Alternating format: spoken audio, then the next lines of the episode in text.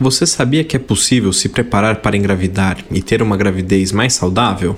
Nesse episódio vou falar de alguns cuidados e dicas que costumamos abordar em uma consulta pré-concepcional para você que está planejando engravidar. Olá pessoal, sejam bem-vindos ao meu podcast. Sou o Dr. Wagner Hernandes, obstetra especialista em gravidez e parto de risco, e vou ajudar você a ter uma gravidez mais tranquila e saudável através de conteúdos semanais atualizados de altíssima qualidade. Fala pessoal! Agora que vocês teoricamente já escolheram o obstetra de vocês, a primeira consulta deveria ser feita antes da mulher engravidar, por isso que ela chama consulta pré-concepcional. Nessa consulta, além de vocês tirarem todas as dúvidas que vocês têm do, do que tem por vir, o legal é que a gente consegue identificar alguns riscos, promover saúde para que a mulher tenha uma gravidez muito melhor, muito mais tranquila. E aí, geralmente, como é que a gente começa essa consulta? Geralmente a gente vai falar primeiro em relação à idade da mulher. Eu acho que esse é um ponto primordial dessa consulta, porque a idade está diretamente relacionada à fertilidade da mulher então a gente sabe que quanto mais vocês têm postergado hoje a gravidez, maiores são os, os riscos de não conseguir uma gestação espontânea, por exemplo. Então às vezes a mulher vem com planos para daqui dois, três anos. Se você tem uma idade mais jovem, isso fica muito mais fácil do que quando você tem uma idade já mais avançada. E um divisor de águas muitas vezes é a idade de 35 anos.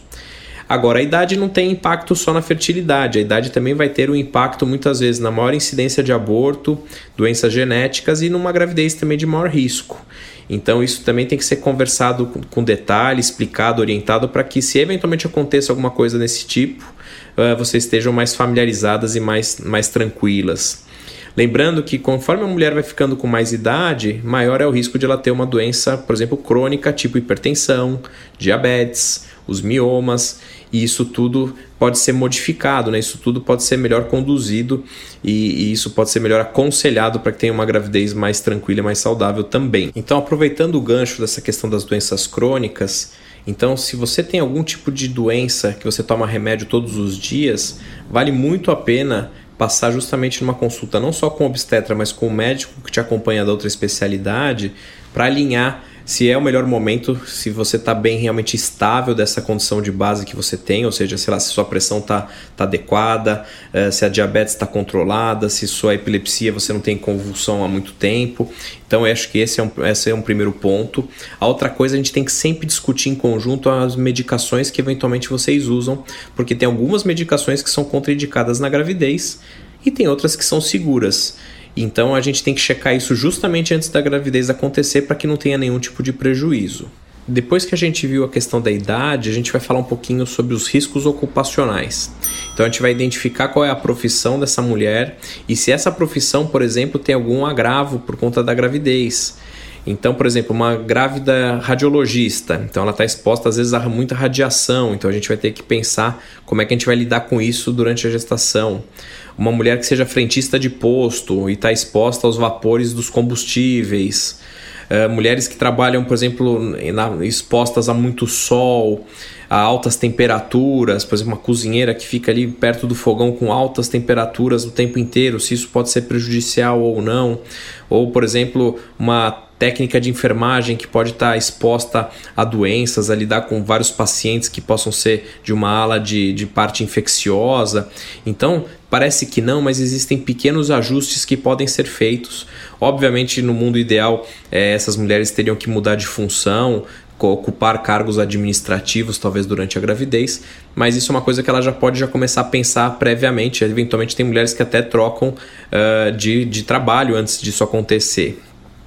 Uma outra coisa, aproveitando essa, essa abordagem que é legal de falar, é muitas vezes aquela mulher que vai querer fazer o parto uh, com um colega, né, com um obstetra particular. Então, essa é a hora de você, por exemplo, trocar de plano de saúde ou contratar um plano de saúde, porque você tem que lembrar que existe uma carência. Então, uh, geralmente existe uma carência de 300 dias para você conseguir fazer o parto pelo plano. Então, se você está numa consulta pré-concepcional, esse é um cuidado que você já pode ter. De repente você fala assim, puxa, não gostei desse profissional, é, eu já vi que o valor da consulta é X, o parto é Y, e se eu pegar um plano, por exemplo, melhor, eu vou conseguir uma ajuda maior e de repente na ponta do lápis isso faz sentido. Ou de repente você não tem plano de saúde e fala, puxa, melhor eu fazer um plano para me garantir. Eventualmente acontece algum contratempo, você vai precisar, o bebê vai precisar de uma UTI. Se você tiver um plano de saúde, sem dúvida alguma isso vai ser melhor. Então tá aí uma coisa para você também pensar antes de engravidar. Se na tua família você tem alguma condição genética que eventualmente possa se repetir ou você tem dúvida em relação a isso, esse também é um, é um outro lado que vocês devem verificar com o obstetra de vocês.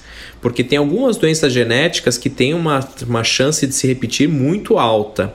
E nessas, nessas horas você tem que repensar muitas vezes se você vai realmente tentar uma gravidez sabendo desses riscos ou se de repente você pode fazer alguma coisa para minimizar. Então, hoje, com as técnicas de reprodução assistida, a gente sabe que dá para ser feita a escolha, por exemplo, de embriões que não tenham alguma alteração genética, por exemplo.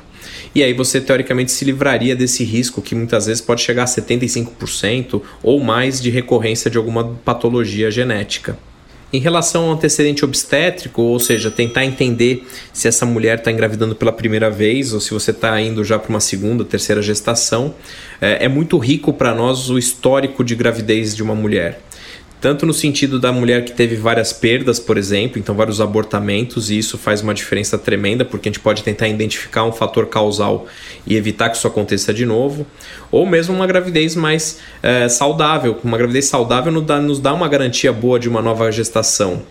Agora, é, tem pontos ali que podem se repetir. Então, se a mulher teve um parto prematuro anterior, ela pode ter um parto prematuro de novo, e isso pode ser minimizado, por exemplo, com o uso da progesterona uma mulher que tinha o colo do útero não muito competente, o que a gente chama de insuficiência ou de incompetência istmo cervical. São mulheres que se beneficiam, por exemplo, de uma circlagem, que é uma cirurgia de que dá pontos no colo do útero para segurar a gravidez. Se na gravidez anterior você teve diabetes, existe uma chance de recorrência. No caso de uma gravidez com pressão alta, isso também pode acontecer mais uma vez. Mulheres que enjoaram na gravidez eh, de uma maneira mais, mais intensa pode se repetir, a gente pode tentar minimizar. Outras questões que tem em relação a mulheres, por exemplo, que estão amamentando. Então, será que você que está amamentando, você tem que esperar acabar a amamentação para engravidar de novo? Teoricamente, não, tá bom? Os trabalhos não mostram maior risco de aborto nem de parto prematuro por conta da lactação. O que a gente percebe é que muitas vezes acaba acontecendo um desmame durante a gravidez, até porque existe curiosamente uma mudança no sabor do leite e às vezes a própria criança acaba desistindo. Mas não que isso traga um impacto negativo para a gravidez de vocês. Ah, outra coisa que vale a pena são mulheres que tiveram uma cesariana anterior e querem muito um parto normal, uma segunda, uma segunda tentativa teoricamente a gente pede para que haja 18 meses de intervalo entre uma gravidez e outra, né, entre um parto e outro, na verdade, para que a gente tenha maior segurança para que esse útero não se rompa durante o trabalho de parto, por exemplo. Então isso tudo pode ser conversado já antes da gravidez para que vocês entrem é, mais seguras numa, numa segunda, numa terceira gestação. Em relação a hábitos e vícios, então, é essa oportunidade muitas vezes de fazer com que essa mulher pare de fumar, de beber ou de usar algum tipo de droga. Sabidamente, nenhuma dessas, dessas três coisas são benéficas para a gravidez, não traz nenhum tipo de benefício. A ideia é que a gente tenha tudo zerado até a gravidez, então, nada de cigarro, nada de álcool e nada de drogas. É, se der para minimizar, eventualmente pode ajudar, mas a nossa busca é realmente fazer com que essa mulher pare, e não só a mulher, mas o parceiro também. A gente sabe que os parceiros que eventualmente fazem algum tipo de uso de droga pode também contribuir para algum grau de infertilidade e algumas outras alterações. Outro ponto muito importante em relação à saúde é em relação à questão do peso da mulher, o peso com que ela vai engravidar. E a preocupação não é só a obesidade, mas também o baixo peso, tá bom? Então, a gente sabe, por exemplo, que mulheres que têm o índice de massa corporal muito baixo têm uma chance maior de entrar em amenorreia, ou seja, mulheres que não menstruam e, consequentemente, pode ser que elas não ovulem e pode ser que nesse caso ela tenha dificuldade para engravidar. E mesmo depois que engravidar, a gente também tem algumas preocupações em relação à desnutrição do bebê. Agora, o mais comum e acho que o mais epidêmico acaba sendo as mulheres com acima do peso. Isso tem sido também cada vez mais frequente e a obesidade é um fator de risco tremendo também, tanto para a quanto maior risco de aborto e também de ter uma gravidez com maior complicação, como pressão alta, diabetes e mulheres com obesidade também têm maior risco de ter um parto cesáreo. Então, se ela conseguir engravidar com um peso adequado, sem dúvida alguma isso vai ser positivo para ela, tanto na questão de fertilidade quanto na gravidez. Sobre a questão de vitaminas, teoricamente, numa mulher que se alimenta adequadamente, a única vitamina que ela deve usar antes de engravidar é o ácido fólico.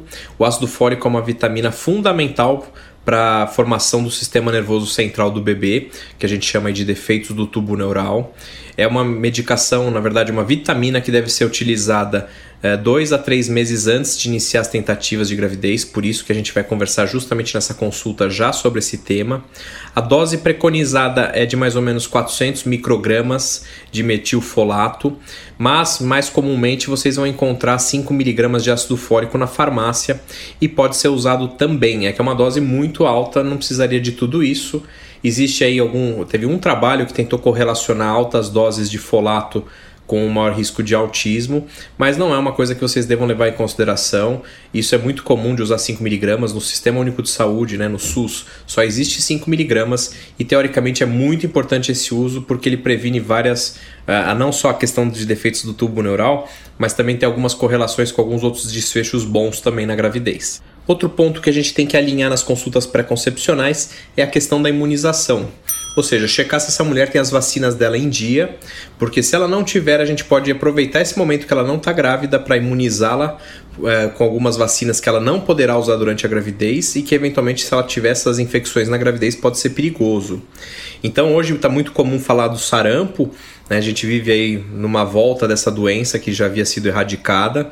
É uma vacina que é altamente eficaz mas justamente ela não pode ser feita durante a gravidez porque é feita com vírus vivo atenuado. Então, a mulher que está pensando em engravidar, se não tiver essa vacina em dia, ela deve tomar e aí só que ela tem que aguardar quatro semanas para uh, eh, voltar a tentar engravidar. Isso vale também para vacina de febre amarela e a vacina de rubéola, caso ela não tenha. Então isso é uma coisa que a gente vai às vezes pedir esses exames para ver o que, que ela tem imunidade ou não e vai norteá-la é, para que ela tenha entre na gravidez protegida. Uh, em relação a outras vacinas que a gente vai dar na gestação, a gente vai falar sempre da vacina da gripe todo ano. Então, a mulher que quer engravidar e aparecer a vacina da gripe, ela tem que tomar para já chegar protegida. Caso ela não tenha tomado, ela vai poder tomar durante a gestação, assim como a vacina da hepatite B. E vai ter uma vacina específica na gravidez que a gente não dá antes, porque a ideia são os anticorpos passarem para o bebê, que é a vacina DTPA, por conta da coqueluche.